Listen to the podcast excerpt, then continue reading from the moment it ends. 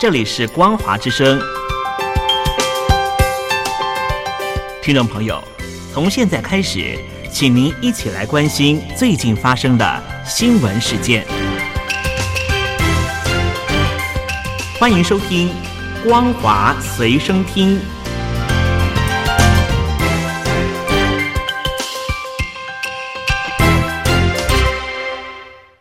大陆的听众朋友，你好，欢迎您收听这节《光华随身听》，我是东山林，来关心香港的情况。香港国安法在去年六月底生效，当时美国总统特朗普在同年的七月十四号签署了行政命令，终止香港特殊待遇地位。这项行政命令只有一年的效力，不过在新任总统拜登上任之后，却在昨天正式宣布这项行政命令的有效效期继续延长一年。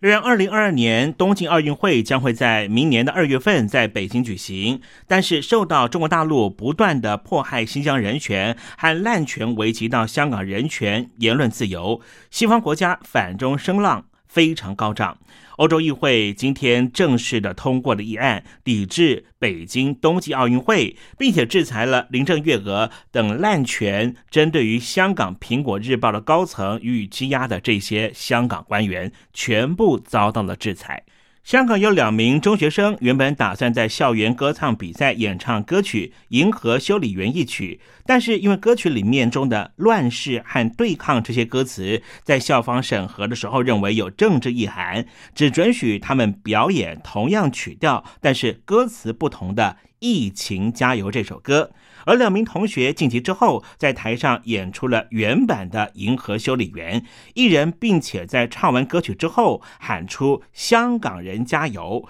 结果两个人竟然被学校记大过，还限制未来不得再参加校外的任何活动。而这些学生有一名是学生会的主席，另外一名是学校的体育队的成员，未来的升学之路恐怕会受到。重大影响，而这所学校就是香港的基督教香港信义会元朗信义中学的两名中五的学生所发生的事情。而香港七月一号发生了刺警案的悲剧，发生迄今已经一个礼拜了，现在仍旧有很多香港市民到刺警案的现场献花悼念，现场有香港远警戒备着，知名的反送中运动人士。王婆婆就是王凤瑶，手持的鲜花前往现场的时候，遭到香港警察的包围。对此，王婆婆表示：“香港人一个都不能少，希望香港人面对警察的暴力，也不要因此失去了生命。”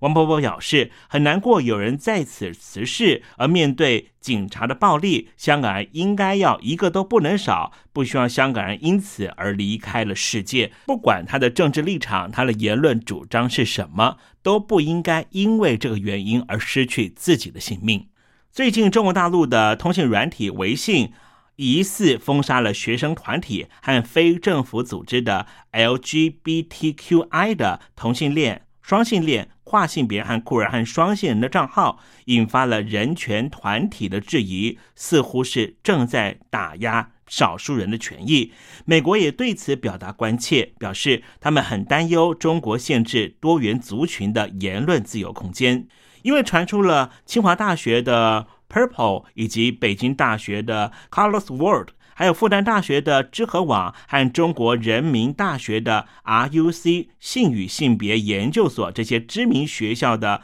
同性恋、异性恋或是多性恋的组织微信的公众号都遭到大规模的停权，内容也遭到删除。而中国在一九九七年将同性恋除罪化，但是同性婚姻到目前为止在中国仍旧是不合法的。手机游戏非常的便利，又提供娱乐性，让很多年轻朋友深深着迷。北京当局却以保障健康为由，对于青少年寄出了电玩宵禁令。中国大陆的游戏龙头业者腾讯就推出了脸部扫描功能，防止玩家欺骗官方的监控。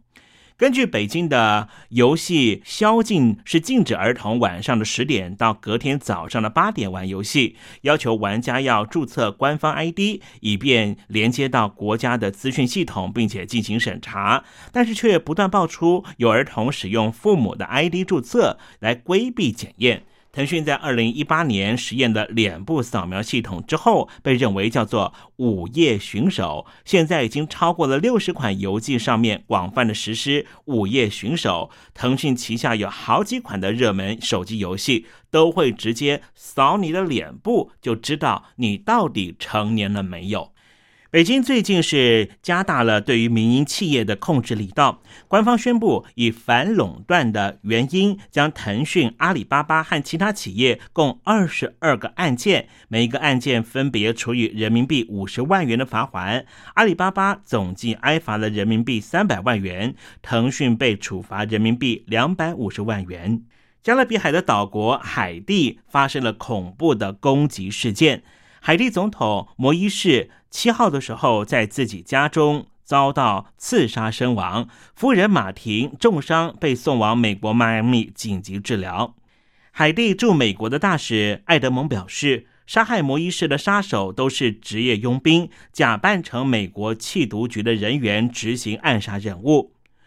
行凶的枪手自称是美国的缉毒局的官员，有人是以美式枪的英文透过了扩音器喊话，宣称这是美国的缉毒局的行动，要民众让开。现场民众表示，他们看到黑衣人士冲入总统家中，接着就是枪声和手榴弹的爆炸声音，而上空还有好几架的无人机。而对于这一起在美国的后院加勒比海的海地发生了总统遭到刺杀的案件，美国总统拜登透过了白宫发表声明稿，指出他对摩伊士总统遭到刺杀身亡一事感到震惊，谴责这起事件令人发指。他也表示。美国对于海地总统和第一夫人遭到刺杀的可怕消息，一方面震惊又非常悲痛，而且强调美国对于海地人民表达哀悼，并且可以采取直接的帮助，协助海地全国安全。最近，德国的国防部部长卡伦鲍尔和中国大陆的国防部长魏凤和进行视讯会议，会中卡伦鲍尔提及多项的敏感议题。根据二零一六年的南海仲裁，仲裁要求北京当局应该要遵守国际法，并且否定了中国在部分海域的主权主张。因此，他表示，德国的护卫舰预定在今年的八月往亚洲地区行驶，在返航的时候将会穿越南海地区。这将是二零零二年以来第一次有德国的军舰穿越南海地区。此外，有好几个西方国家将在南海部署军舰，试图要对抗中国宣称在这个海域拥有影响力和主权的立场。来自于俄罗斯的消息，俄罗斯的国防部捕捉到了法国的侦察舰竟然在尖谷海峡附近活动，俄罗斯的东部军区也正对于它的动态进行严密的追踪。对此，俄罗斯的军事专家分析，法国的军舰。出现在日本海域，不仅有反俄的意涵，也有反中的目的，同时和台湾的情势可能也有些特殊关系。六月初的时候，曾经出现在中国东北海域的法国迪皮德洛梅号侦察舰，在七月五号的时候，又悄悄移动到了监工海峡，行动都被俄罗斯方面进行监控。俄罗斯的战略分析专家巴洛巴洛夫分析。这一艘法国的侦察舰动向剑指俄国之外，同时也具有反中的意图。这已经不是法国加入美国为首的反中联盟的第一次的观察点。法国身为北大西洋公约组织的会员国，本来就应该遵守组织公约，采取相对应的措施。因此，这次的活动绝对是和以美国为首的北大西洋公约组织的立场相符合，也和欧盟方面的立场是相符合的。活动也许也和台湾目前的局势有特定的关系。以上新闻由东山林编辑播报，感谢您的收听，也祝愿您双休假日都保有好心情，健康喜乐。